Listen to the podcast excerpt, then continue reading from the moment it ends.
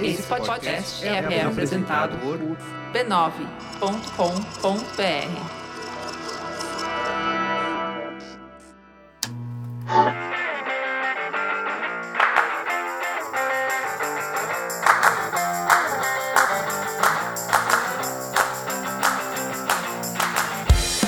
Olá! Está começando mais um Spoilers Talk Show, o podcast do spoilers.tv.br, onde a gente conversa sobre cultura pop e televisão. Eu sou a Silvia e hoje vamos começamos a reta final do podcast do Spoilers em 2015. Tá acabando o ano. Inclusive essa é a edição número 20, não é? Essa é a número 20. Número 20, 20 Temos 20 podcasts, anos. 20 Spoilers 20 Talk Shows. anos de spoilers talk shows e acompanhou a Parece que gente. foi esse ano. Não é? mas tá aqui 20 desde anos. 95 É, com a gente. Pois é, então aí, parabéns, a gente chegou à edição número 20. Uh! Yay! E aí? Nesse penúltimo episódio do ano, é o penúltimo episódio do ano do Spoilers Talk Show, gente, segura a onda. A nossa experiência no podcast, quando a gente lançou pra vocês, é, trouxe muito amor pra gente. A gente se conectou. Ela está E- o tema. E foi, e foi, é, e- e foi muito amor. Então, o tema de- desse podcast, do penúltimo, é amor. Porque all we need is love. É lógico que a Silvia ia stop? cantar. Ela ia achar um jeito de cantar no podcast de amor. É, óbvio. I wanna know what I love Deus. is. Vai ser a trilha de Love Actually hoje, o podcast inteiro. Tá, agora vamos lá, foco, foco no rolê, tá? Por que, que a gente resolveu falar sobre isso? Não só porque a gente ama vocês, vocês amam a gente, mas Somos é, uma família é, a gente tá aproveitando a estreia é, do Master of None lá no, Netflix, que é a nova série do Aziz Ansari. Que ele, numa visão muito incrível, muito bonita, ele conta uma versão muito realista e pessoal de um relacionamento. Então a gente resolveu falar de amor e de relacionamento, o amor moderno, como ele está sendo retratado na TV hoje em dia. É, então vamos passar por vários gêneros que a gente gosta: o romance, a, a comédia romântica e todos os O nossos romance chips. de terror, também Do conhecido romance- como realidade. Também. Também, a gente vai falar sobre tudo isso. E, por fim, depois de muito amor, a gente vai pro bloco do Põe na Lista, onde a gente vai dar nossas recomendações De quinzenais. coisas que a gente ama. de coisas que a gente ama. Ah, tudo tá ligado, tudo tá Tudo- conectado. Tem muito amor hoje. Né? E comigo na mesa, amando, estão o Denis, Olá. a Carol. Oi. A Fernanda. Olá. E a Cris. Oi, amor. E vamos nessa, vamos começar o nosso amor Vamos lá. gostosinho. Eita. Nosso amor gostosinho. É. Ótimo. Caramba, gente, a gente vai começar mesmo. Nesse podcast nunca foi tão divertido. Quarto vinho da Silvia. Bom, como a Silvia falou, Master of None é a nova série do Aziz Ansari. A série não é uma série sobre um relacionamento só, ela, é uma série sobre várias coisas, inclusive vários temas que parecem muito pessoais pra ele. Tem a relação com os pais, tem a relação com o trabalho, tem racismo na televisão, tem um pouco de tudo. Mas também tem a coisa que une a série, os 10 episódios, que se você já- já assistiu sabe que passam muito rápido, dá pra assistir numa noite. Une, tem um relacionamento, que ele conhece uma uma, ele começa, na verdade, a primeira cena é uma cena de sexo dele com uma, com uma menina que ele conheceu naquela noite. E acontece uma coisa errada, uma camisinha estoura e eles precisam ir na farmácia comprar o plano B, que é a pílula do dia seguinte. A partir daí, essa é a primeira vez que ele conheceu ela, a gente vê ela em alguns outros momentos da vida dele, desse ano dele, e eles assumem um relacionamento que tem um final. Que nós não vamos falar, porque... Porque eu não vi ainda, porque não ninguém viu. conta. Mas a abordagem desse relacionamento é muito legal. Primeiro, que eles se conhecem, não necessariamente as coisas dão certo do começo. Então não é uma coisa romantizada de o amor da minha vida eu encontrei e a- agora eu vou viver feliz. Na verdade, a primeira noite deles é meio que um desastre. É E- awkward. É bem constrangedora. awkward. É constrangedora no sentido de dele ficar falando sobre o Uber, porque ele não queria falar sobre o que estava acontecendo ali na, na ida pra farmácia deles. Mas o que é legal em Master of None é que esse todo esse relacionamento não é romantizado no sentido clássico que a gente tá acostumado a ver no cinema na televisão, em que a- o casal se conhece, se odeia, briga, daí depois se reaproxima porque tem alguma coisa em comum, fica junto, alguma coisa acontece, separa eles, daí é tem uma corrida pro aeroporto, eles voltam, são felizes pra sempre. Tem aeroporto em Master of None? Tem. Mas tem esses resultados? Não necessariamente. Você Ninguém foi ver. atrás de ninguém no gate. Exatamente. Não tem corrida pro aeroporto. Porto não tem. Por que, é importante ver isso? É legal ver que séries estão amadurecendo para representar relacionamentos na vida real. Tem outras séries que estão fazendo esse tipo de coisa, estão representando relacionamentos não convencionais pra TV, porque na vida nenhum relacionamento é convencional, não existe isso em relacionamento. Uma série que todo mundo aqui do Spoilers gosta muito é Catástrofe. Catástrofe, que é uma série britânica, que é muito bacana, até porque o casal que ela apresenta não é o casal jovem, 18, 24, que tá aí saindo da faculdade, esperando, meu Deus, o que vai acontecer na minha vida agora? Não. Tá, gente? tô Você era assim quando você saiu da faculdade? Conte pra gente. falando- Conta pra gente como foi sair da faculdade. É. Então, é um casal mais velho, é, solteiros, nunca tinham sido casados, etc. Mas eles são aí quase nos seus 40, né? Nos 35 mais, plus.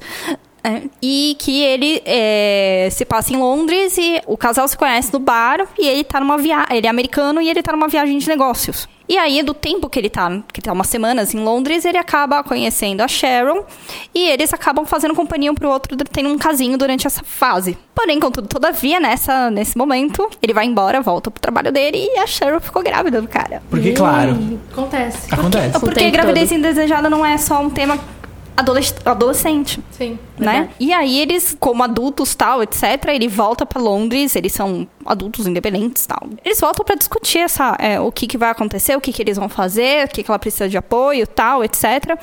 E no fim eles acabam iniciando um relacionamento e é muito bacana, assim, como essa relação se estabelece, como eles vão ficando parceiros juntos, né? Então é, é, é um tipo de romance que não é mais pelo uau, a paixão, ele é lindo, ele. Não.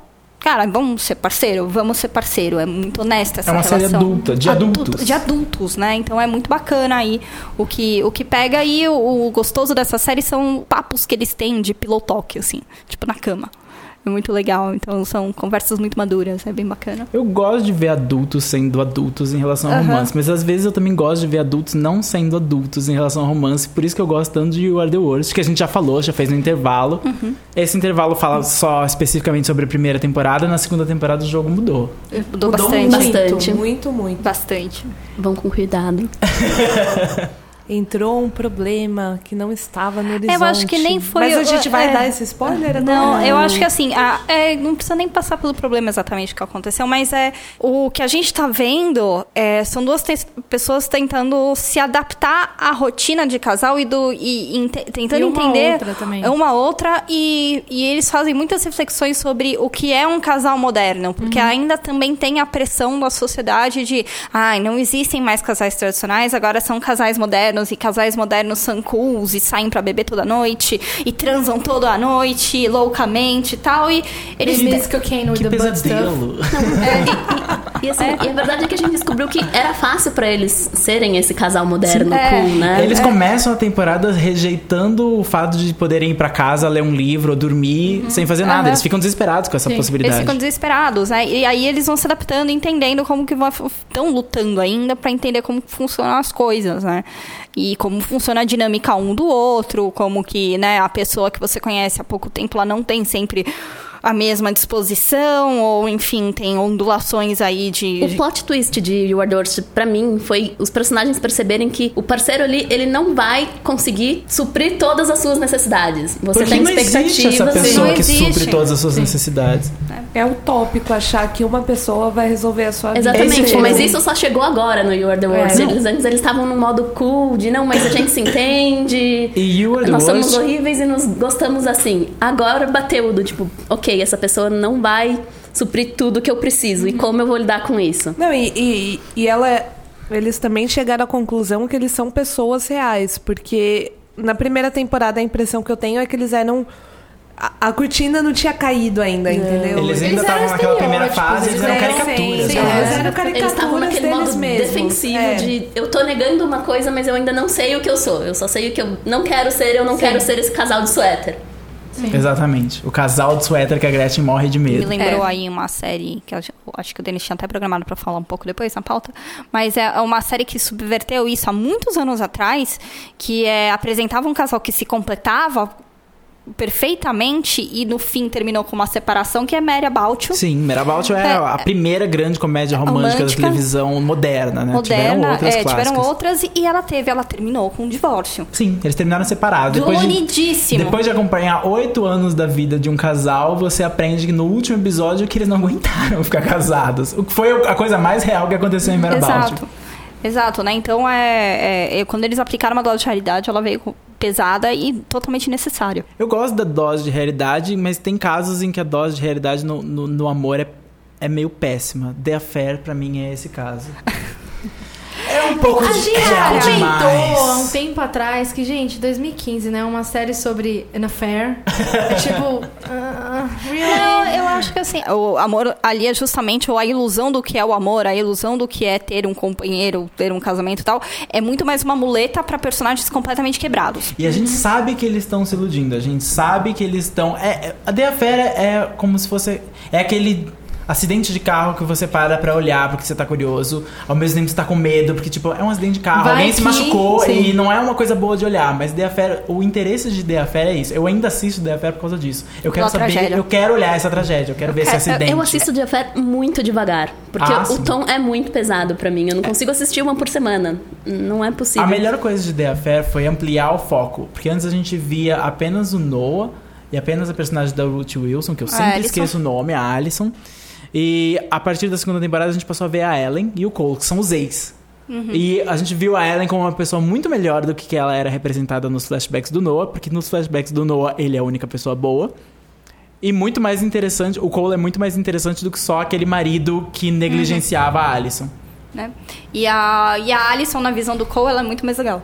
Ah, sim, a Alison, a Alison é incrível na visão Que é uma das coisas que eu gosto muito de The Affair. Ele separa por visões. Então você sabe, olha, essa visão é a visão de tal pessoa. Então você consegue ver onde ela muda, o que cada um muda no pensamento do relacionamento dentro da, da sua própria É, então, O cabeça. que The Affair contribui é que quando você tá apaixonado ou quando você conhece alguém, realmente a sua visão da pessoa não é a visão da pessoa do que a pessoa é, é o que você tá sentindo por ela transformado.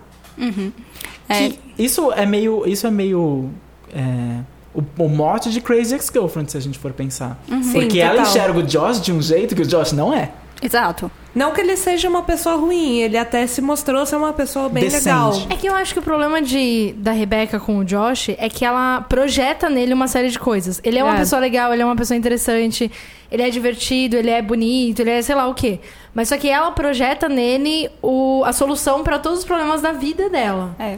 E aí É onde aquilo que ela não problema. foi. Se ele não Sim. tivesse dado um fora nela no, no acampamento, a vida dela teria sido Exatamente. completamente diferente, né? Ela Não é... que a vida dela fosse péssima, porque Né? na verdade Não. ela tinha uma vida maravilhosa, tirando o fato de que Ela tinha uma, uma condição, ela, ela claramente. É, nunca ficou claro na série se ela tava deprimida, o que, que ela tinha, mas ela tomava uma série de medicações, ela Sim. não tava bem, mas ela tinha uma vida. Ela era bem sucedida, digamos assim, É, mas profissionalmente. não era, era aquela coisa tipo, ah, ela tá mal por quê? Porque ela tem um trabalho que ela não gosta ou porque realmente ela tem uma doença que ela lida a vida inteira? Isso daí nunca ficou claro. É, Não, e, e ficou Crazy claro. Friend, assim, o, o ponto de vista da série é meio que a, a sociedade, como a sociedade vê a Becca.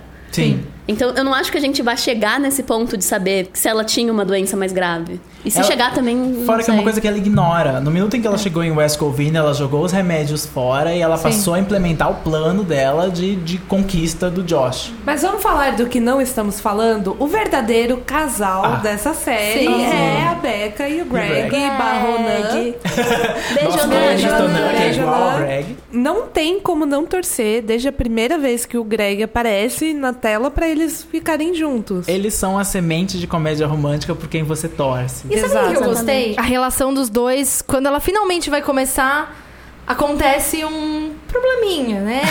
A Rebeca, ela meio que dá um fora. Ah, E eu gostei do fato de que quem deu esse tipo de fora na série foi ela e não ele.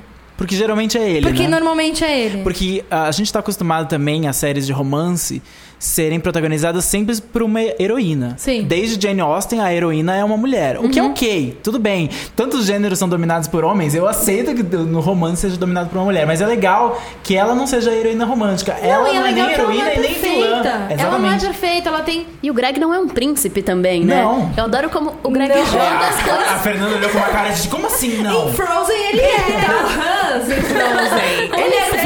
Era o vilão, mas, Mas ele, ele o também era o príncipe. príncipe, Eu, tá? adoro, eu adoro como o Greg joga as coisas na cara da Rebeca. Coisas que ela, Total. ela não quer enxergar. Ele vai lá e... Amiga, olha o que você E desculpa, tá fazendo. mas na verdade gosto. o Greg ele fala o que todo mundo tá Sim, pensando, só que ele tá fala falando. na cara dela. Sim. Sim. Enquanto as outras pessoas falam nas costas, gosto- ele fala na cara. Eu gosto do fato de que, tipo, vai, a Rebecca e o Greg, eles são pessoas normais. E aí o Josh é aquele cara mega bombado que nunca tá naquele- na academia. Que é completamente fora da O realidade. cara mega bombado que nunca está Porque na na academia. série Uma sempre boa tem aquele cara muito bombado, maravilhoso, que nunca vai na academia. Você fica tipo, gente, isso não é possível. Isso Como não, acontece? isso não acontece na vida real. Anabolizante, claro. Eu falei agora que a maioria das heroínas românticas de séries. A maioria dos heróis românticos são heroínas.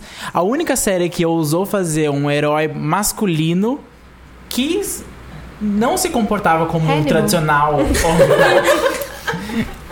Hannibal não. Seus conceitos de romance, Fernanda. Mas o Hannibal era super romântico. Era, mas era. o jeito era muito Mas o romântico. Hannibal era romântico no sentido literário. Sim. Exatamente. Ele era ultra romântico no sentido literário. Sangue é, É. é uma coisa ultra Não, romântica. Não, e ele era uma É. coisa, tipo... Visceral. Ai, como é que é? Visceral, Eu te amo, então eu vou te comer. Isso, Sofrimentos do jovem Werther. Em que todos os sentidos.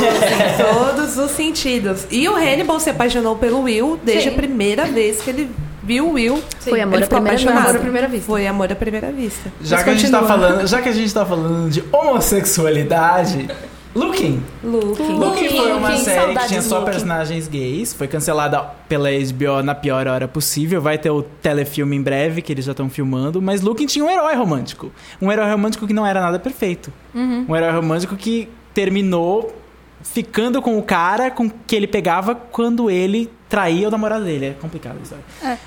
É, era bem complicado. Mas, começou de um jeito Começou de um jeito errado, torto. É, começou de um jeito torto. Mas terminou bem. Terminou Quase bem. ó, É, quase bem. gostei da série. Terminou quase bem. Mas Quase bem, Looking- não. É, Looking trouxe umas visões muito interessantes de relacionamento. Eu acho que da última temporada eu gosto muito do, do relacionamento do, do moço lindo de morrer do bigode. Esqueci o nome dele. Dom. O Dom. Do Dom. Com, Com a- Lin. com o Lin, que é um relacionamento incrível, Que é um relacionamento mais maduro de... né? É maduro, Vamos inclusive, ser demais. até Demais pro pro Dom, Dom. O Dom né? não consegue lidar. Só uma pausa. Se vocês ouvirem um barulho é porque tá chovendo muito. É, tá começou a cair tá chovendo aqui, muito. tá? Talvez a gente fique ilhado. Ainda bem que eu Mas trouxe, eu É. trouxe 5 quilos de comida, então vai dar tudo Tem certo. isso, a gente vai sobreviver até amanhã. Esse relacionamento do Lin e do Dom que o, o, o, o, o Dom acabou não segurando a barra. Porque o, o, o Lin tinha uma outra vivência, já tinha vivido o amor da vida dele, que acabou morrendo de. AIDS. E é, mas é uma história muito. É, é muito, é, muito, é muito bonita. E muitas vezes fala, na vida real você vai encontrar alguém que tá mais maduro emocionalmente que você. Porque o que acontece? A maioria das histórias costumam mostrar que você é a bigger person, que você é o mais maduro e a outra pessoa que é, que é imatura, que fez errado, tal, etc. Não, às vezes um, relacionamento teu não dá certo porque você tá aquém da pessoa que você tá. E foi uma, uma, uma, uma coisa interessante colocar um dos, dos co-protagonistas da série numa situação que ele não era o dono da razão, que ele não era o... Enfim, eu achei muito interessante. Mas eu acho que é o que acontecia com o Patrick também no final das coisas. Ah, o. Patrick. O, Patrick era a pessoa que Eu adoro definitivamente não Patrick, estava. que é como os Bob Esponja. O Patrick. Gente, é o Patrick do Luke, não do Bob Esponja. O tá? Perry. Jonathan Bom, Groff. mas acho que o Patrick Estrela e o Bob Esponja têm uma relação É, afetiva. Tem, a gente pode falar. Certamente. Então, o Patrick, ele não tava, não tava no mesmo nível de maturidade que nenhum dos, dos casos deles. Uhum. E, e eu gostava muito do personagem justamente por causa disso. Você, E ele você tava via ele tentando se crescendo. encontrar, ele tava tentando Ele se tava encontrar. tentando. E ele admitia quando ele falhava. E ele falhava de novo. E os outros também falhavam, que eu achava que era importante. Tipo, o Rich, o Rich quando, tipo, ele acha que ele tem tudo sob controle, que ele sabe o que ele tá fazendo, mas daí ele percebe que não. Ele é supostamente o mais maduro quando aparece, mas você vê que ele é tão inseguro quanto todos os Quanto, outros. quanto. Uma coisa legal de Looking é que Looking dava uma chance que personagens gays na TV quase nunca tem. Primeiro que personagens gays na TV sempre são o personagem gay de uma série. E daí, geralmente, o personagem gay de uma série, se você assistia Greek, por exemplo, tinha o Owen, que era o personagem gay da série. Daí, tem alguns momentos que ele tem arcos em que aparece um namorado. Ele namorou o Schmidt de New Girl uma época, que era um professor da universidade. É verdade. É. Eles comentavam sobre America's Next Top Model. Por alguma razão, isso, parece, isso ficou na minha cabeça. Mas era sempre assim, você ficava muito feliz Que, ah, legal, tem o personagem gay, ah, legal, ele está namorando agora. Mas o namoro acabava e voltava o protagonismo pra quem era, pro, pro casal, hétero, etc. Looking não, Looking você tinha três tipos de, de, de relacionamentos rolando ao mesmo tempo, com três pessoas completamente diferentes e todos eram relacionamentos gays. E todos eram personagens, não era o cara gay. Exatamente, Sim, não era o estereótipo. série. Ah, sabe que série que eu lembrei? Ah. É Dates, que era. Dates, do- Dates Ah, era é, ótimo. Dates era maravilhosa. Era do Inclusive, criador. aguarde, a CW vai ter a sua própria versão de Dates Ah, é? no próximo ano. Não sabia. Preciso. Conta Ai, do que que era CW. Dates. Então, Dates era do criador de skins. E, na verdade, Promissora. não, Começou bem. Não, não tinha personagem fixo. Todo episódio era um encontro diferente. Então, era um casal diferente. E aí, de vez em quando, o encontro dava certo e de vez em quando ele não dava. Às vezes você vê a pessoa que foi num encontro com um cara numa semana e num encontro com outro na semana seguinte. Então isso era interessante. Acontece. Eu gostava Então muito você de via ver. ela ser totalmente diferente com outra pessoa. Porque é um outro cara, é um outro situação. É outra química é outra que química. acontece. Tinha a Ona Chaplin, que fazia, que era a, a mulher do, Do Robb Stark. Robb Stark em Game of Thrones. Que você lembra o que eu aconteceu com quero ela? Não assistir. vamos falar. É, Amo E ela tá maravilhosa em Dates. ela tá incrível. Ai, eu quero A assistir. personagem, hipnótica, inclusive. a personagem dela era a minha favorita. E sempre que começava um episódio com ela, eu ficava, "Yes, vai ser um date com ela. E dates era isso, era um debate sobre o que é sair com alguém que você não conhece e. e E se- era numa época que não tinham lançado o Tinder ainda. Não, ainda. Não. Então E as pessoas Aplicativos tinham- nem são mencionados na série, não é uma coisa que existe. Então, Em sites, com- provavelmente. é, em compensação, agora a gente tá né, nessa fase que as séries estão tentando embarcar os aplicativos, Sim. né? Ah, o sim. amor moderno, swipe right, swipe left. É, E eu acho que ó, o Denis, né, que me avisou que essa série, tipo, que a vi- na minha vida é o Denis me avisando que existe uma série boa. A vida de todos nós. E é, é- que é Casual, que é uma produção do Hulu. Sim. Assisti o piloto de lição de casa pra esse podcast. Casual é a história da Valerie, que é uma terapeuta. Ela acabou de se divorciar do marido. Ela é interpretada pela Michaela Watkins, que era do Saturday Night Live. Ela foi, ela era de Trophy Wife. Ela é ótima. Ela é comediante e ela não tá fazendo exatamente um papel de comédia, apesar de ser engraçado. Casual é meio comédia, meio drama. É o mesmo clima de Transparent, sabe? Que não é, você não sabe, você ri, mas tem coisas mais Mas tensas. tem hora que fica pesado. Tem né, horas que ficam nossa? pesados. Mas são, e é um pesado que não é pesado, ninguém é abusado, não tem uma coisa horrorosa, violenta acontecendo, mas é pesado emocionalmente. Psicologicamente. Psicologicamente, ela se divorciou, ela tá cuidando da filha, a filha é super independente. Casual é sobre isso, ela se mudando com a filha pra casa do irmão e tendo que voltar a sair com gente. Porque ela precisa superar o marido, que é péssimo, no, no que a gente nunca aparece, sempre trata ela super mal. E ela aconselha, ela é psicóloga, então ela sempre aconselha, sei lá, casais e pessoas com problemas em relacionamento, e ela tem que voltar ao mundo dos relacionamentos. Ouviu próprios conselhos, nunca, Exatamente. nunca é tão a série fácil. tem um clima meio de Six Feet Under. E eu achei isso, falei, nossa, parece muito Six Feet Under sem mortes, o que é ótimo. É é uma funerária. tem um clima tão Six Feet Under que no quinto episódio você descobre que a mãe dela é a Ruth, a mãe de Six Feet Under. É a mesma atriz. Ah, então Daí você fala, ah, meu sentido." Deus. Eu acho que é provavelmente o criador se inspirou em Six Feet Under pra fazer a série. Uhum. Vale muito a pena assistir. Sobre casamentos falidos, tem uma série ótima que também começa com um, que é Happy Endings. Eu amo Happy Endings, acho que eu já falei isso em uns cinco podcasts É do Bingo do. Spoilers, Happy é Endings. o Bingo do Spoilers. É, que pena que Happy Endings acabou. Tem inteira no Netflix, então vejam. Por favor. Começa com um casamento falindo, um casamento falindo otimamente, porque a noiva, a Que- noiva é a Kim Bauer de 24 horas e ela sai de patins com outra pessoa enquanto ia casar com o protagonista da série. Nossa, ela é a Rebeca. Nunca vi, mas já quero. Quase isso. Você nunca. Vocês nunca assistiram nunca Happy vi, Endings? desculpa. Também não. Shame! Shame! Nesse momento a gente perde o bingo do. Não, mas quando eu encontro... Shame! Shame. Shame! Shame! Coloca o som sino. Não, mas eu vou falar uma coisa, eu não assisti, mas quando eu encontrei o Aidan lá no, lá no, no South by Southwest, né, fui tietar ele por causa de, de Mindy Project, mas aí ele, ele pegou atenção e falou assim, ai, eu adorava você em Happy Endings. Tipo, desculpa, eu tive que mentir. Ah, Eu acho que pra tietagem vai vale. ser- vai ser perdoado. É. Pra tietagem sempre é válido, É, assim. aí eu- Pra gente- quem cometeu o erro de nunca ter assistido Happy Desculpa, Endings, desculpa. é. Fernanda, Carol.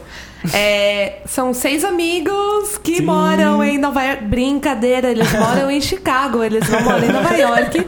É, então começa com o casamento do, Do Dave, com do a- Dave. a, a atriz que faz a, a Kim Bauer. A- é, do David com a de Kim Bauer. A Kim Bauer sai correndo da igreja.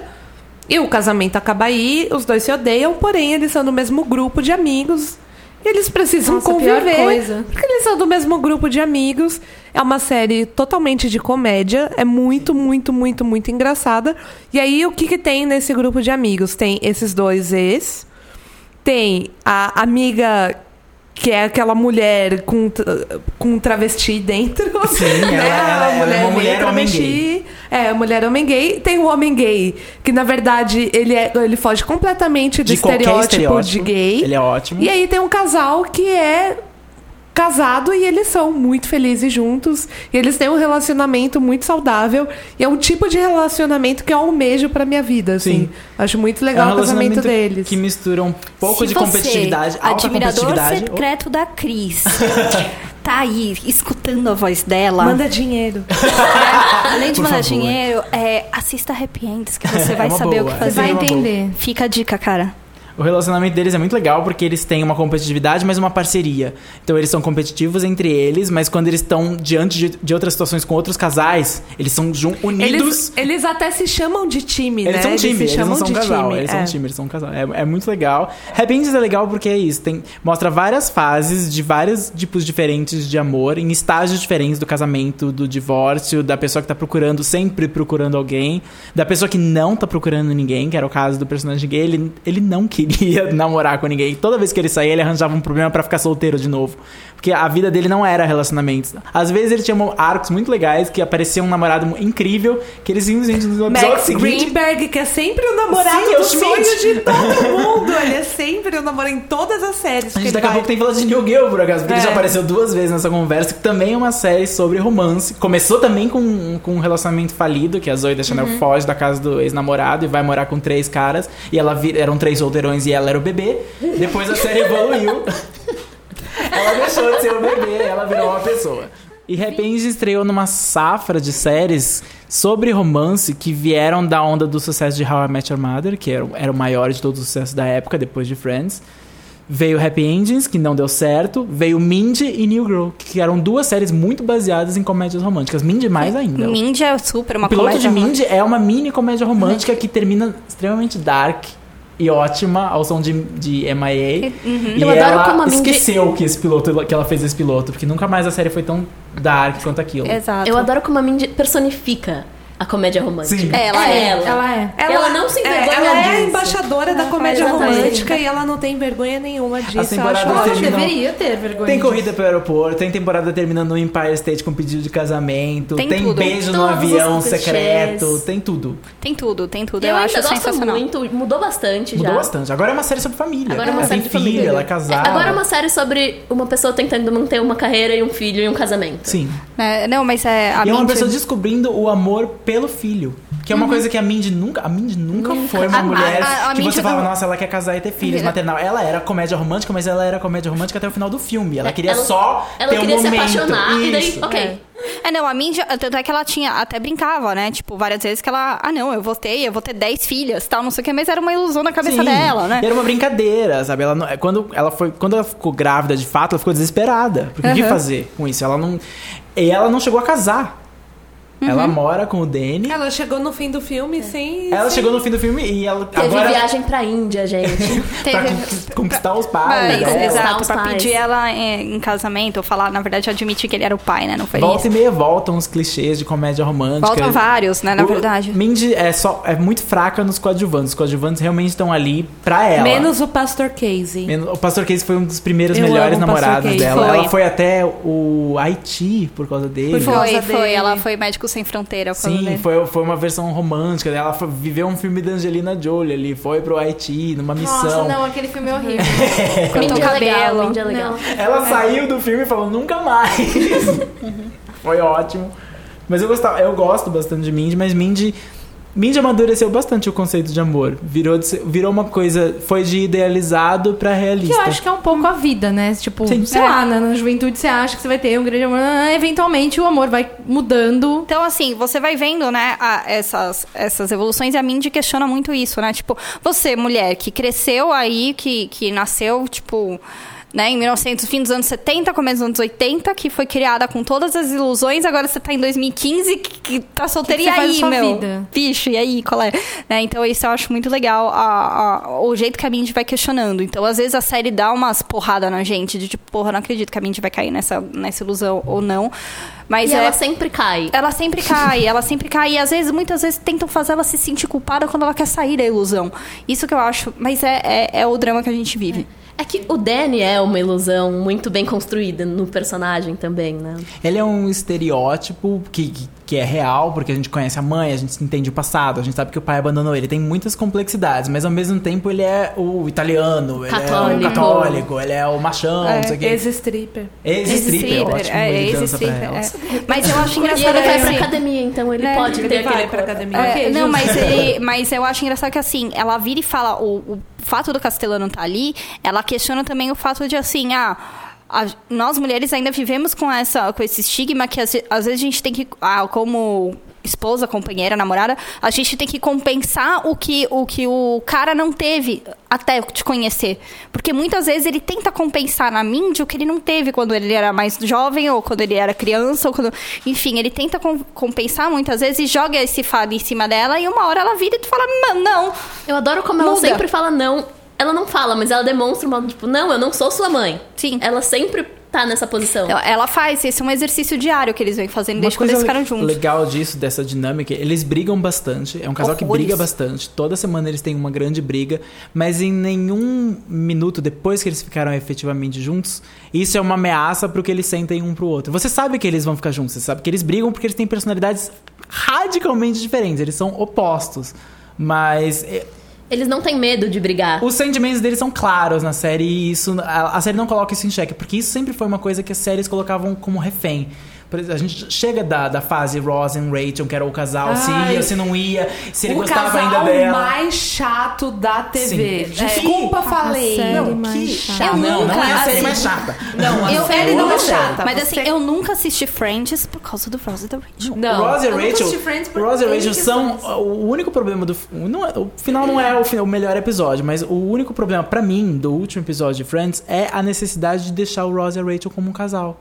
A gente não precisava disso. A gente tinha um exemplo de amor que era muito melhor, que era o, O Chandler. do Chandler e a Mônica. Fez sentido, teve uma história, eles cresceram. Não Até foi a, Phoebe, planejado. até a Phoebe com o Paul Rudd também era um casal ótimo, o ótimo. Paul Rudd era um ótimo casal. Era um, era um amigo. Era De um- quem que Paul Rudd não é um é, ótimo casal? Ele é um né? ótimo casal, realmente. Mas ele era uma pessoa que não quis entrar pra turma. Isso é muito, isso é muito real também. Numa série de Friends em que tudo é altamente ficcional, a Nova York super branca, rica, em que todo mundo tem um apartamento incrível e trabalhos que nem sempre são tão incríveis assim, pagando esse tipo de, de, de vida. Mas o Paul Rudd era uma pessoa que casou com uma das melhores amigas do grupo e não quis entrar pra turma. Ele, ele não se dava bem com ninguém. O que acontece na vida. Sim, Às vezes você na namora vida. alguém que não se dá bem com nenhum dos seus amigos. Que porra, né? Essa E Friends foi fica o único toque de realidade, mas eles estragaram Obrigada, no Silvia. final. Eles estragaram no final, forçando a, o amor. A corrida do aeroporto. Falando em Né? Friends. Falando, falando em Friends e casais icônicos, até clássicos, tem um casal que eu gosto muito que não deu certo, terminou horrivelmente, mas ainda assim foi uma das primeiras. Quando eu era adolescente, eu assistia e eu realmente ficava comovido com eles, sabendo que não ia dar certo, que era o casal principal de Ellie McBeal. A Ellie McBeal e o Billy, sim. ele- ela, ela volta pra cidade, ela começa voltando pra cidade e ela vai encontrar aquele namorado que ela achava incrível, que tá trabalhando no escritório que ela vai trabalhar. No primeiro dia que ela encontra ele, ela fica feliz, toca uma música, e é o Billy, que legal. E entra a mulher dele, a atual esposa dele, que ela não sabia que era uma pessoa que existia. Então ela descobre que ela vai ser advogada na firma do cara que ela mais ama e ele é casado com outra pessoa. E o pior, ele é feliz. A Alanis fez uma música sobre isso. Inclusive é na mesma época que Ellie McBeal estreou. Coincidência? Sabotagem? Ele é casado, ele é feliz. Eles têm vários momentos de aproximação. Você sabe que eles. Eles são almas gêmeas em um certo Sim. ponto. Eles são almas gêmeas em um certo ponto. Mas eles nunca dão certo. E não só eles não dão certo, como ele morre, porque anos 90. E, e na- no, na- no episódio em que ele morre, a- o- ele teve um aneurisma e foi a coisa mais cruel que eu já vi na, na- na televisão. Grey's Anatomy é cruel em vários momentos, mas esse foi o mais cruel. Durante o. Ele teve vários episódios de não saber onde ele tava, quem ele era, com quem tava com ele, quem era casado com ele. ele tá num tribunal, porque, claro, é uma série de advogado, ele tem que morrer num tribunal. E ele tem um episódio quando o aneurisma dele estoura. E ele confunde a Ellie com a esposa dele. Ai. E ele faz uma declaração incrível pra ela e ele fala que ela é o amor da vida dele e morre. É, é o episódio mais. É o episódio mais romântico Porque anos e 90. mais triste da televisão. Por E isso que ela nunca você superou. sobreviveu a The Good Wife. Ah, sim. É, quando é eu vi. quase é. nada The Good É, Wife. quando eu vi isso acontecer em The Good Perto Wife, eu falei, disso- bom. E é tão triste que no final do episódio a Ellie McBeal termina sozinha, ela, ela muda de cidade, vai pra outro emprego. ela- o objetivo dela não é casar, ela não era uma, uma, uma, uma pessoa que, que queria esse tipo de coisa, família, etc. Mas ela queria o Billy. E quando ela tá se despedindo de todas as pessoas no último episódio, ela vê ele, o- fantasma dele, se despedindo dela e a série acaba. Mas fica com, você fica com um gosto muito né? triste. Mas pra mim é o, o casal mais icônico que nunca foi. Ai, pra mim, casal icônico é a Leslie e o Ben Ah, em Parks and Recreation. sim, Verdade. Perfeito. Porque São modelo. É, é, é um modelo, assim, de relacionamento. É muito legal. Eu, na verdade, eu vou... Caramba, é, eu também concordo. Os céus concordam. Os céus concordam comigo. É, eu tava meio que desistindo de Parks and Recreation, porque eu odiava aquele arquiteto. Eu odiava aquele arquiteto. Ele primeira era temporada. péssimo. Tom, ele é péssimo. E aí no Tumblr eu vi assim uns gifs que tinha o Ben. Eles ainda nem estavam juntos, eles demoraram um pouco pra ficar juntos. Mas o chip já estava Mas o acontecendo. chip já tava acontecendo. Eu falei, não, vou voltar. E é muito legal ver a história deles, porque nunca teve muito drama pra eles ficarem juntos e eles eram completamente companheiros. E assim, era uma história muito bonita. O pedido de casamento dele é É incrível. de fuder com a vida aquele É pedido. de É, fuder com a vida. chora, é tão de você fuder chora. com a vida que eu tava lendo o livro da Amy Poehler no ônibus. E ela coloca o roteiro dessa cena Aham. no capítulo sobre Parks and Recreation. E eu precisei parar de ler o livro porque eu comecei a chorar dentro do ônibus. Sim. E as pessoas começaram a olhar pra mim, então eu parei de ler. E foi Mas é- surpreendente esse pedido. Foi no meio foi da temporada. Foi no episódio foi aleatório da temporada. Não foi no Foi final de temporada. completamente aleatório. Ele entra em casa e ajoelha e você. Não, isso tá acontecendo. Parece que tava acontecendo com você. E ela fala e e fala: Não, para, eu preciso lembrar dessa lembrar dessa cena, cena. exatamente É como ela legal. é. E assim, cara, é, é linda a história deles. E é muito legal que a gente consegue ver eles ficando velhos juntos. Sim, Uhum. e, e super É bem sucedido incrível. E graças ao apoio um do outro. É, Não, o é. apoio mútuo, tipo, o- os sacrifícios que eles fizeram.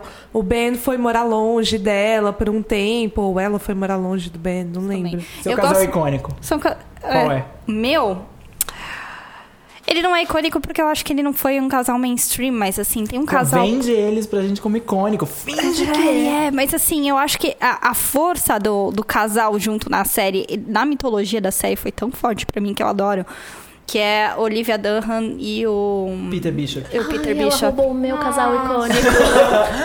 Tem uma guerra de de casais icônicos Oh aqui. Eu adoro. Fala que é aquele- da outra dimensão. É, assim. Mas não é. Você não Olivia, preferia é a Olivia e o Olivia com Peter. Eu preferia a Olivia com Peter. Não, não, Não, é não, Olivia não. com Peter. Eu, eu doeu aquela, aquela cena que a Olivia arrancou todas as coisas, a coisa dela botou na máquina. Depois Nossa. a Olivia foi. foi. Mas quando a é, Olivia olha e partiu fala como coração. você não soube que, Que era era eu. Nossa, Ah, partiu é meu coração. aquilo. É é de fuder com a vida, mas é um assim- final de episódio. Só pra vocês inclusive. saberem, a gente tá falando de, De Fringe, Fringe. tá? Tá, é... Que você assistiu e adora. Exato. E você finge que você não ligava pro romance, mas ele era super relevante na Não, história. ele, muito. então eu gostei disso que assim era um romance que foi acontecendo.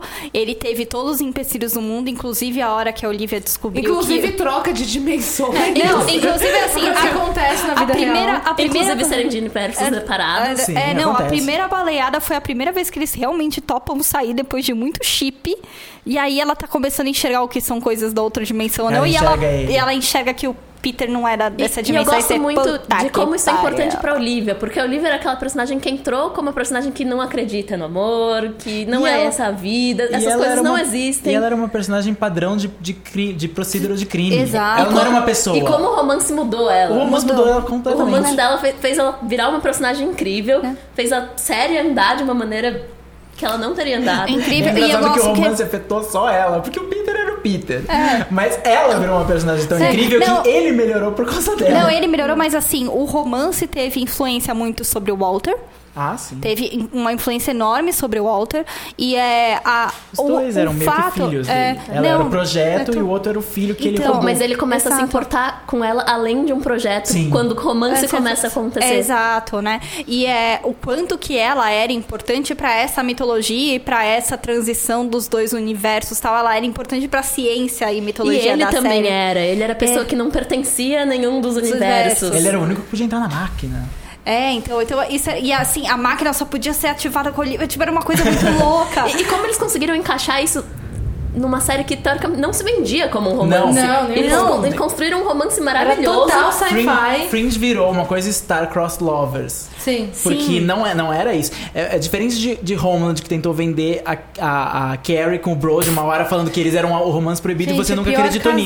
nisso. Nunca acreditou nisso. não. Era artificial. Era o mas, pior casal Mas possível. Fringe não. Fringe fez isso ser real. Você acreditou que eles estavam destinados a ficar juntos porque tinham muitas coincidências Então, eu gosto eles. muito da parte de, sei lá, falando em romance, de como o Fringe tem esse, esse conceito de que o romance mudou pra melhor uma pessoa. Sim. É, sim. Salvou essa pessoa e salvou o mundo. Porque né? afinal é uma ficção Lembra, científica. a, a Olivia, a Olivia ela, ela juntava é, sucrilhos com whisky. Jesus. Quem nunca? Entendeu? Então é, é, eu achei muito bonita. Eu- Ela devia assistir Scandal e tirar sarro. Da pipoca com vinho Vinho. leve. Beginner, né? beginner. Não, mas era super beginner, assim. Então, é, é, eu gosto muito. E, ó, e até o final, assim, eles tiveram que se unir pra salvar a filha, né? Sim. Tal, não sei o quê. Mas é, eu gosto muito, pra mim, é o, é o meu casal favorito na TV, assim, durante E é muito o tempo. meu também. Você tem um outro casal icônico? Você tem um plano B? Já que a Silvia roubou o meu casal favorito, eu vou falar de Teen Wolf. Eu sou uma pessoa muito fã de romance adolescente, porque eu acho que tem aquela coisa de que eles se permitem errar, que num relacionamento adulto as pessoas geralmente têm mais dedos de colocar. Eu gosto muito de Scott e Alison, pra mim eles são o melhor casal Ai, adolescente ainda que já vai dói ter. ouvir, sabe? Tipo, Dói. dói. Aquela, Dói.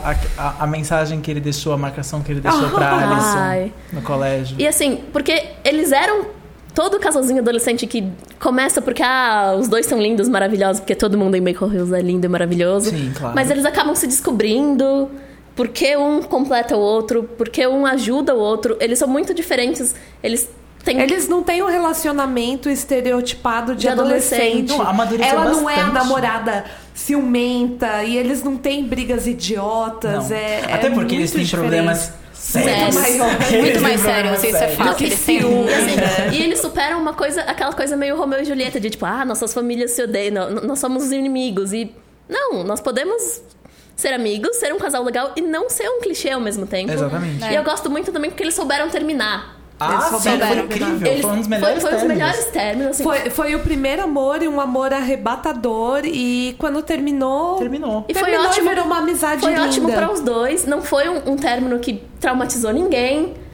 E, A e eu gente acho que é viu os importante dois em isso outros em relacionamentos, não tão intensos, mas a gente Não, viu os dois em outros E é relacionamentos. importante isso em romance também, você saber terminar sem virar um trauma. Falar, tipo, ó, É. isso foi importante pros dois, ambos foram felizes e eles terminaram e estão vivendo a vida. Não, e eles terminaram, mas eles nunca deixaram de se amar. Exatamente. né? Exato.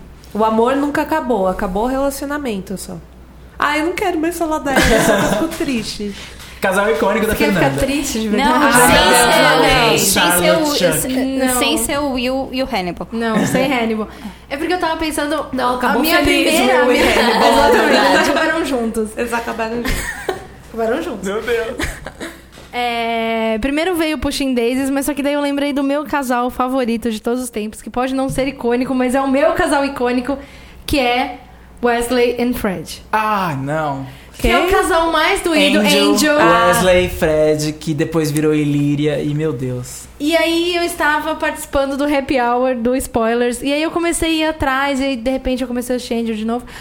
É, e nossa, gente, como foi sofrido e como foi um casal. A é um casal é. icônico. É um, É um casal icônico. Porque a, a história é. Muito mais que Angel, e Cordélia. Nossa, muito mais que Angel e Credo. Cordélia. Não, nada é Aconteceu icônico esse que casal? Angel e Cordélia. Aconteceu. Angel e sua turma, incluindo Wesley, salvaram Fred de uma caverna em outra dimensão onde ela estava sendo presa. Ai, eu odeio quando isso acontece. Em Angel é uma terça-feira. É, exatamente. E desde então, Wesley sempre foi apaixonado por Fred, mas só que Fred nunca deu a melhor, menor bola para Wesley, apesar dela ser amiga dele, etc e tal. Os dois tinham uma relação Até- próximas. Até porque ela tinha problemas mais sérios, como se Exatamente. recuperar de um trauma de um ano presa numa outra dimensão. E aí eu fui, eu comecei a ver e eu E eu notei como ela era uma personagem muito boa, justamente por isso. Porque ela passou anos presa dentro de uma caverna. E aí a história dos dois foi indo, foi indo. Wesley sempre apaixonado por Fred, até o dia em que eles finalmente ficam juntos, depois de três temporadas. E aí no episódio seguinte, os primeiros 20 minutos do episódio, o Fred morre. Sim. Não só morre, como é uma piada cruel. Exatamente. Isso Joss- é quase shows, um, é, é, shows Isso do daqui é, é quase são- um episódio normal de The Vampire Diaries. Sim. É. É que Vampire Diaries tem um outro, É que foi, tem um outro é, que apelo. foi Tem outro muito cruel, porque Séries de TV, parem de matar as pessoas É. ela romance. foi é possuída problema. por uma deusa antiga Isso. que continuou andando com o O corpo, corpo dela dela é a imagem dela, mas não era ela. E aí tem episódios horríveis em que a família dela vai visitar ela, ela achando que ela ainda está ser. viva, e ela finge ser Fred. E aí tem o episódio que é tipo, meu Deus, eu vou ali ficar morrendo no canto em que o Wesley está morrendo e ela se finge de Fred pra passar os últimos momentos da vida dele com ele. E cadê o E é romance? A verdade o é que. romance? Não, a O verdade é romance que o Joss Whedon. enquanto eles não é, estavam juntos. O Joss Whedon sempre faz isso, virou uma. uma, uma... Uma Uma coisa, uma, virou uma dele. piada até, Sim. porque ele começou isso em Buffy. Primeiro ele separou a Buffy e o Angel já na segunda temporada, fez ela matar ele. Era o amor da vida dela. ela fez- separou eles em séries fez- diferentes. é, ela- na verdade, ela fez, ele fez a primeira vez da Buffy com o Angel ser o evento mais traumático do mundo, porque o Angel perdeu a alma, literalmente, e se Sim. tornou o vilão. No minuto em que eles transaram, ele virou vilão. Então, tipo, obrigado. Sexo já é uma coisa aterrorizante, agora ficou mais ainda. Então, é um medo adolescente e ele fez isso de uma forma bem, bem material. Depois, ele, ele reuniu vários casais e foi separ, quebrando eles sucessivamente. Talvez o Willow e tenha, Ele- tenha passado por um término Ele começou a que ele nunca separar. Ele começou, ele começou a Joss, Willow, terapeutas Willow e. Oz. O Oz tornou agressivo.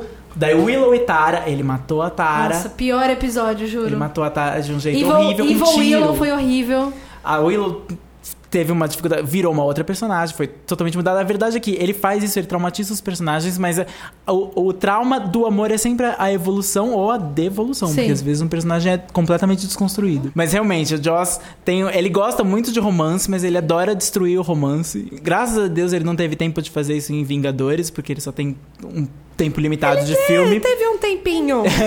Ele conseguiu fazer algumas amarras, mas ele te- deixou uma família feliz em Os Vingadores, pelo menos, que é a do arqueiro. Sim, sim, sim. Por Que- enquanto, é, por né? enquanto, a gente, não sabe a por aí. sequência, mas o, o, o que a gente falou de casais icônicos é isso. Personagens que são, são independentes, às vezes são enriquecidos pelo, pelo sentimento, pelo, pelo casal que eles viram, às vezes são traumatizados pra sempre pelo casal que não foi, ou às vezes são pessoas que se completam, como é o caso do casal de Happy Jen Endings. e Pen. Jamie de de The Office, se completa. Incrível. O, o legal é que agora é, as novas séries, e a gente começou falando delas, permitem que nenhuma dessas três alternativas, quatro alternativas exista. Às Sim. vezes um casal só existe por um tempo, separa, outro casal surge, separa, E fica sozinho um tempo segue. e a vida segue.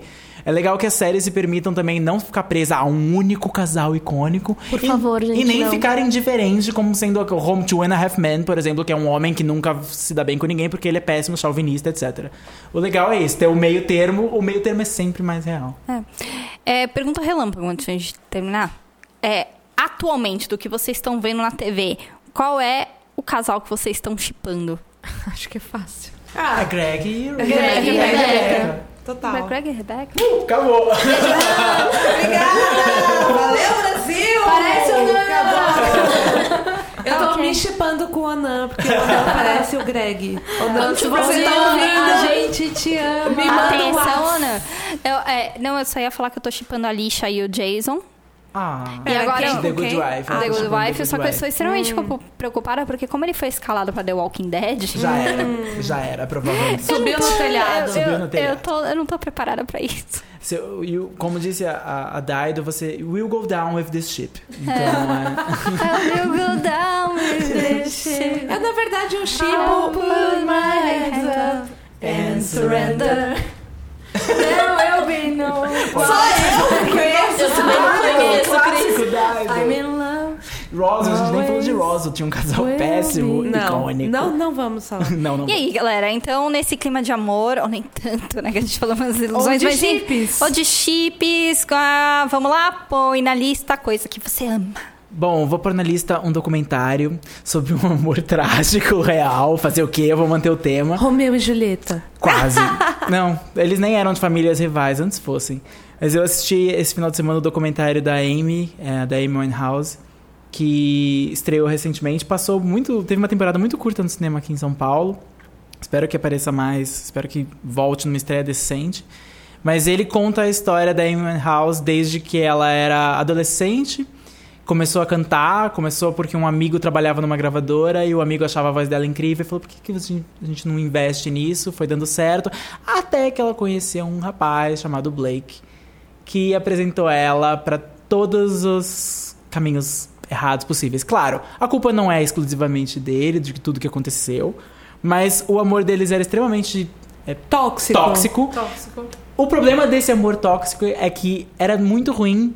Quando eles terminaram, ele terminou com ela por mensagem de texto. Ele namorava com uma outra pessoa e daí ele mandou uma mensagem de texto pra ela. Então, vou continuar com a minha namorada, foda-se você. Foi assim. Mas por causa desse, desse breakup que foi horrível pra ela, é que ela fez o Back to Black. E todo esse álbum, e, e vendo o documentário e vendo como ela escreveu as músicas, e ela escrevia num caderninho mequetrefe, e ia lá e cantava, gravando às vezes amadoramente, etc.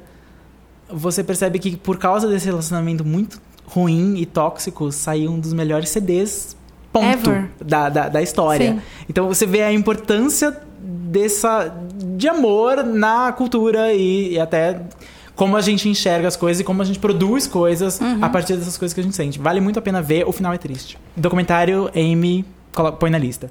E você, Fê? A minha recomendação é sobre amor, mas só que não é uma história que pelo menos não começa muito feliz. Em algum momento alguém falou aqui sobre pontos de vista e eu lembrei desse filme. Eu não sei se ele tem uma tradução pra português, mas só que é The Disappearance of Eleanor Rigby, que é um filme que é feito em três pontos de vista, um ponto de vista dela, o ponto de vista dele e o ponto de vista dos dois. E são três filmes separados. Você escolhe qual você assiste. Cada um tem tipo uma hora e quarenta, então são três filmes completos. E a história é sobre a Eleanor Rigby, que perdeu o filho, ela era casada com o James McAvoy. Era a Jessica Chastain. Era a Jessica Chastain casada com o James McAvoy, os dois perdem os- o, o filho deles. E ela tenta o suicídio e eles se separam depois que ela sai do hospital, ela, ela sobrevive, e eles se separam depois que ela sai do hospital. E a história é sobre como cada um lidou com o luto, com o amor que eles sentiam um pelo outro, porque isso era uma coisa real, e como eles continuaram a vida deles e depois se encontraram pra eventualmente continuar ou não alguma coisa. E é muito interessante por causa disso, porque você assiste a versão dela, é um filme, você assiste a versão dele, é outro filme, você assiste a versão dos dois, é um terceiro filme completamente diferente. Tem partes iguais, mas só que assim, eu achei um projeto muito interessante e levando o ponto de vista de cada um em consideração, assim. Eu achei que ele dá voz pra todos os personagens do filme, assim. Eu achei bem interessante. Qual é que um é o filme, filme? antigo, não é, não é novo. É, procurem aí The Disappearance of Eleanor Rigby. Cris? É, então, há uns dias, eu, a Silvia e a Carol, a gente foi no festival chamado Dias Nórdicos, que é promovido pelo governo. E tiveram uh, governo. Dinamarca. É, da- Da- da- é, o governo escandinavo, Ah. né? Porque tinha a galera da Suécia, da Dinamarca e tal. E foram quatro bandas, todas elas incríveis, mas uma se destacou muito, que foi a Lidmore. Uau, Que que, é- mulher. Que Maravilhosa. mulher! É, é uma cantora da Dinamarca. Ela é incrível, ela é incrível. É, ela tem 21 anos só, ela faz o Ela é show. maior de idade. Ela é maior de idade. É, ela faz o show sozinha, com um sintetizador, ela coloca a voz dela no loop e ela é completamente doida, completamente carismática. Ela, ela, assim, ela foi, ela foi, assim, a criança que cresceu ouvindo e assistindo Bjork, assim. É. E fica muito claro isso. Mas assim, ela tem uma presença de palco incrível. Ela, as Ela músicas deu um dela. moche, gente. Ela deu um moche. Ela deu um É, moche. As músicas dela falam sobre amor, porque afinal ela tem 21 anos, né? Então fala de amor, fala de sexo, fala de traição, de decepção Ela e canta tal. em inglês? Ela canta em inglês. E ela é incrível, ela é completamente magnética. Foi o melhor show da noite, É assim, incrível, de longe. era um festival que pouquíssima gente realmente conhecia as bandas. E o show dela, todo mundo tava berrando e gritando junto e querendo Foi abraçar. muito legal, foi muito legal Eu só mesmo. queria dizer uma coisa. Eu acompanhei o show pelo Instagram de vocês. Pareceu incrível e depois eu fui atrás dela. Ela é incrível. Ela é Então, maravilhosa. assim, incrível. ponham na lista, de verdade. Põe na lista. É, Eu, eu sinto que essa menina, ela, sei lá, hoje ela tem 7 mil seguidores no, no Facebook, mas eu consigo sentir que ela vai ser a próxima Lorde, assim. Ela, ela é é. incrível assim. Você ouviu primeiro aqui. Você ouviu Você primeiro ouviu aqui. primeiro aqui. Hashtag eu spoiler nunca tô hipsters. errada. Até porque eu gostava da Adele desde o 19. Quando ela lançou o 21, eu falei, se essa, essa mina vai estourar. O 21 é incrível. E aí eu estava certo o tempo todo. Ouviu aqui? Previmos a Adele antes. Previmos a Adele. E agora estamos prevendo Lindmore. Lidmore. Lidmore. Lidmore. Então, põe na lista, porque ela é incrível, incrível. Bom, a minha indicação, na verdade, na verdade, nem é, não sei se exatamente é um põe na lista, mas é uma, uma reflexão aqui. É, meu Põe na lista uma sócio. reflexão. É. Não, assim, meu sócio na empresa que eu tenho, o Du, Du, ele tem várias bandas e o Du, o Du compõe, né? Tipo. E ele tá com uma banda agora, que até quando sair dessa gravação tem que ir lá ver o show dele, né? É, que chama, no momento, a banda chama Tropicão de Almeida, porque ele faz esses nomes chacotas. Mas ele tem uma música ótima. Mouse Red. Mouse. É, não, ele é basicamente o Mouse Rat da minha vida, assim. O Du, ele é esse tipo de pessoa. E ele criou uma música é, que chama Não Existe Bolovo em Higienópolis. Tá? ok. ok, não, mas eu vou chegar lá, gente. Que é uma música que ele reflete muito o que é um, um relacionamento ou essa fase que a gente fica solteiro nessas épocas de Tinder e aplicativos, né? Então a música começa que assim, não sei o que vai dar, nem se vai vai vai responder, mas no coração eu vou clicar. E quando eu te contar é, piadas e besteiras, o riso é só um kkk, né? Aí ele emenda com não sei viver o amor moderno. Não vou mentir pra te comer, porque Que afinal, parte veio o Bolovo? eu vou Muito mentir curioso pra com te comer. Higienópolis e o Bolovo. E, e me- e mesmo sem check-in, você vai sempre me encontrar com o João Moura Concordial, que é o bar do Bill. É, e aí ele vira e, fa e ter- me termina com o pedaço assim: não existe Bolovo em Higienópolis, nem nada eu entre, entre eu e você. Só existe um. um uma fling. Um fling, por causa do match, né? Nem nada entre você. E mesmo sem dar match, você vai sempre me encontrar com o João Moura Concardial, que é o bar que ele sempre frequenta. Então, assim, é, é um cara que tá solteiro, que, meu, poderia estar zerando o Tinder. E, meu, eu escreveu uma música falando assim, cara, eu não consigo entender esse rolê de vou dar check-in e eu conversar com você, eu sair com você uma vez e você já achar que a gente tá tendo um relacionamento, né? Então ele, ele acabou discutindo um pouco disso, né? Nessa, nesse pequeno poeminha que eu médio recitei com você, ele vai me xingar muito que eu falei dele. Aí fica aí, é, não existe bolo originópolis. Se vocês googlarem, vocês vão achar ela. Você ouviu aqui primeiro. Você ouviu, não Vai ser a existe Lorde. Não, não, Não existe Bolovo e Mas eu não existe tropica, Tropicão de Almeida. Põe na lista. Carol, vai. Vai. Valendo. Então, eu vou indicar o- uma série de livros que na verdade não é um romance, é uma fantasia juvenil, que é o His Dark Materials.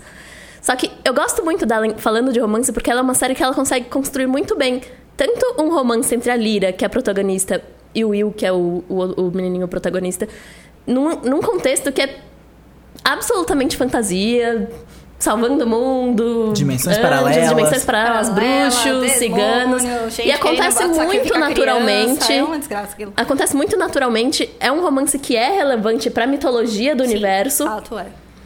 E eu gosto também muito do romance entre os pais da Lyra. Que é um romance. Lorde Asriel. Uai. É um romance, tipo, quase de um conflito entre ideias. E eles passam a série inteira, tipo, tentando lidar com a- esse conflito de ideias. E eles conseguem fazer funcionar. Que eu É, acho importante. Dark Materials é, é a bússola de ouro. É a bússola de ouro. A é- bússola eu de acho ouro. Não é Dark Matters? Não, Não. Dark Materials. Materials. Drag é Matters. His Dark Materials. Eu acho que eles traduziram como Fronteiras do Universo. Fronteiras do Universo. Fronteiras do Universo. E- e a bússola de É, e vocês vão ouro. ouvir falar bastante porque a BBC finalmente vai produzir uma série. É, tem o Isso. filme já que tem a Nicole Kidman, É tá? ruim, bababá, é É que ruim. tem o filme Ignore, que espera. não, Tem o que Daniel nunca Craig. existiu. É, o filme tem o nunca Daniel Se eu for assistir, existiu. assista por isso. Não por. Ele nada não, mais. não, espera ele a não série é da um BBC. Paul série. Rogers Real. Não. Não, não, mas é ruim. Espera, espera a série É, da vai BBC. sair, vai sair série Vai ser BBC. ótimo, série da BBC. Acompanhem Vai o romance dos, dos pais da Lira e da Lira. Eles é são, péssimo. são ótimos romances, então é isso. His Dark Materials do Philip Pullman. Põe na lista. É, exato. E aqui termina mais uma edição muito gostosa, muito delícia, com muito amor, com muito carinho do Spoiler Talk Show. Foi quase um tema pornografia. Ligue 0900. Para falar com Cris. Uh! Não, agradecemos todos vocês que estão nos ouvindo e nos amando. Manda coração. Manda coração, estrela. hein? Manda Estrelinha, pra tá? comprovar o Estrela. amor. Pra Isso, comprovar o amor, iTunes, por favor. Cinco estrelas. E assim, se vocês quiserem continuar, você pode seguir o Spoilers no Twitter, que é o arroba SpoilersTVBR. Você pode assinar o podcast na iTunes Store, dando estrelinhas pra gente que a gente gosta. O podcast vai pra categoria pornô esse ano. A partir de agora, Só por essa narração a partir de agora o podcast vai pra uma outra faixa etária. A Letícia saiu de férias, eu tô aqui azucrinando, né, o rolê. Ah, Letícia, um beijo, Letícia. Beijo pra Letícia, Letícia, que tá de Está na Itália férias. caçando Hoje Hannibal. está em Veneza. Em Veneza, Na super cidade do amor. Na cidade do amor, romântica. tal. Então, beijo pra Letícia. Assina o podcast ali, segue a gente no Facebook, Manda assina dinheiro. a nossa di- newsletter. É, segue o no nosso site. perfil no, no Spotify, entra no nosso site, http spoilers.tv.br, Olha. tá? E esse podcast foi editado pela Fernanda Esgrolha com muito amor. A imagem de destaque foi criada com muito amor pelo Thales Rodrigues. Maravilhoso. Que acabou de lançar o segundo edição do My Arena Belly. Segundo volume. Segundo volume. Comprem, porque vou dar um pequeno spoiler, mas tem membros do Spoilers no Maiara e Annabelle 2. Então é.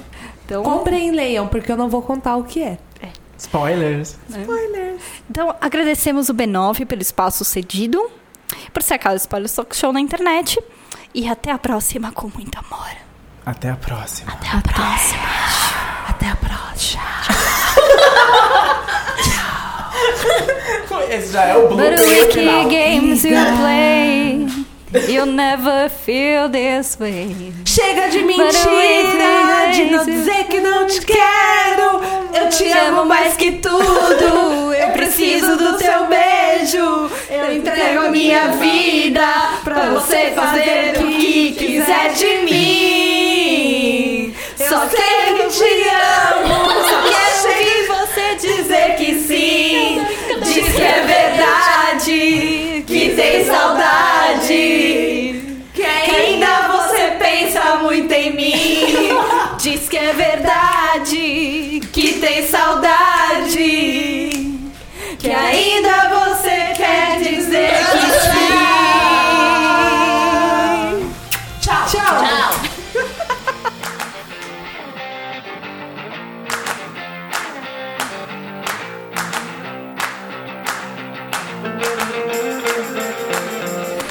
Agradecemos todos que puderam participar e a vocês que estão nos ouvindo. Ninguém participou. Ah, tá, a gente A vocês, tá aqui. A gente ganha agradecimento. Que coisa boa. Que coisa boa. Espero que o meu, meu banco esteja cheio desse agradecimento. Não, para. 30 mil reais na minha conta agora. Ai, não Obrigada. gostei. Eu agradeço todo dia que vocês estão na minha vida, tá?